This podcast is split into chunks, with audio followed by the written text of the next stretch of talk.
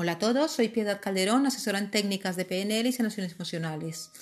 Bueno, pues aquí estamos. Eh, continuamos con el tema de las emociones, la importancia de permitir que se expresen, de aprender y aprender a escuchar nuestro cuerpo.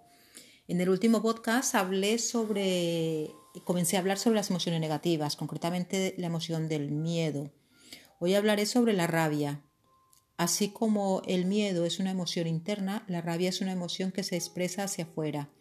De la rabia nace el resentimiento, odio, agresión y violencia. La rabia pues, no es buena ni es mala, es simplemente. El, problema, el problema no es la rabia en sí, el problema es no expresar ese sentimiento. Cuando reprimimos la rabia se nos queda como una, como una olla a presión.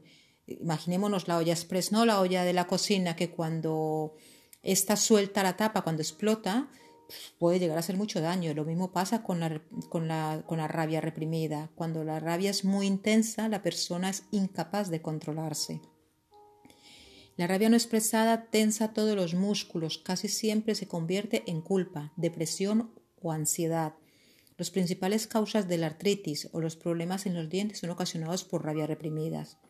Una buena recomendación cuando sentimos una rabia intensa es meterse algo en la boca, es como, es morder algo, es coger, imaginémonos que cogemos una toalla, nos metemos a la boca lo más que, podamos y la, y la mordemos con tanta fuerza que se nos tensa todos los músculos de la cara. Eso es buenísimo para, para, para soltar la rabia. También gritar con fuerza, lo que pasa es que para esto hemos de cuidarnos que estemos solos, que, solos, que estemos en un lugar aislado y que con los gritos no vayamos a afectar a nadie. Eh, gritar desde el estómago.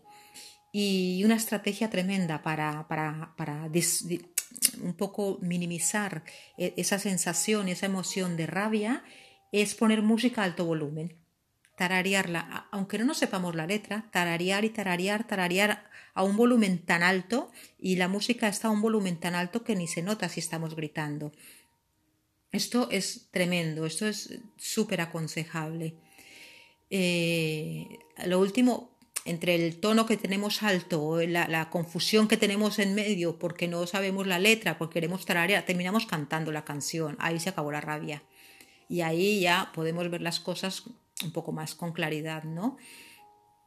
Yo, sobre todo, lo más importante es cuidar el entorno, es cuidarnos de no dañar a nadie.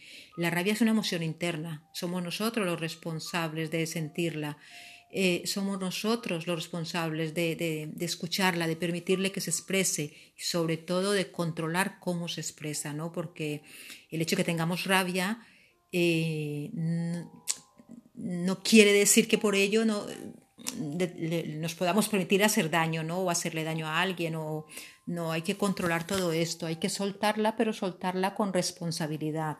Hay que soltarla controlando y, cuidando y protegiendo nuestro entorno, porque eso es responsabilidad nuestra, es nuestra responsabilidad tanto soltarla como, como, como, como aguantarla. Pero eh, si sabemos cómo soltarla, eh, está haciendo, um, nos está aportando un bienestar a nosotros y al mismo tiempo estamos cuidando el entorno. No, no hace falta, estoy enfadada y no, no, hay que comerse el mundo porque estás enfadada. No, bueno, estás enfadada, pues solucionalo tú y al ser interno lo tenemos más fácil de, de, de controlar, ¿no? Entonces dice, no negar la tristeza cuando viene a visitarme, no contener las lágrimas cuando se desbordan de mis ojos, reconocer que también tengo miedo, que a veces quisiera escapar de mí y de mis pensamientos, que no siempre tengo la respuesta para todo, que no siempre puedo con todo, que a veces me abraza la melancolía y que no todo es perfecto. Eso, señoras y señores, también es sanar. Con esta reflexión les dejo. Muchas gracias por escucharme. Hasta aquí el podcast de hoy.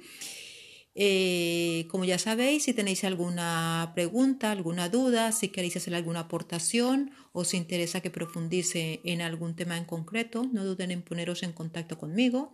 Mi correo fspiedad.com, en Instagram Piedad Calderón, en Facebook fspiedad y la web pnlpiedadcalderón.com. El próximo podcast hablaremos de la tristeza.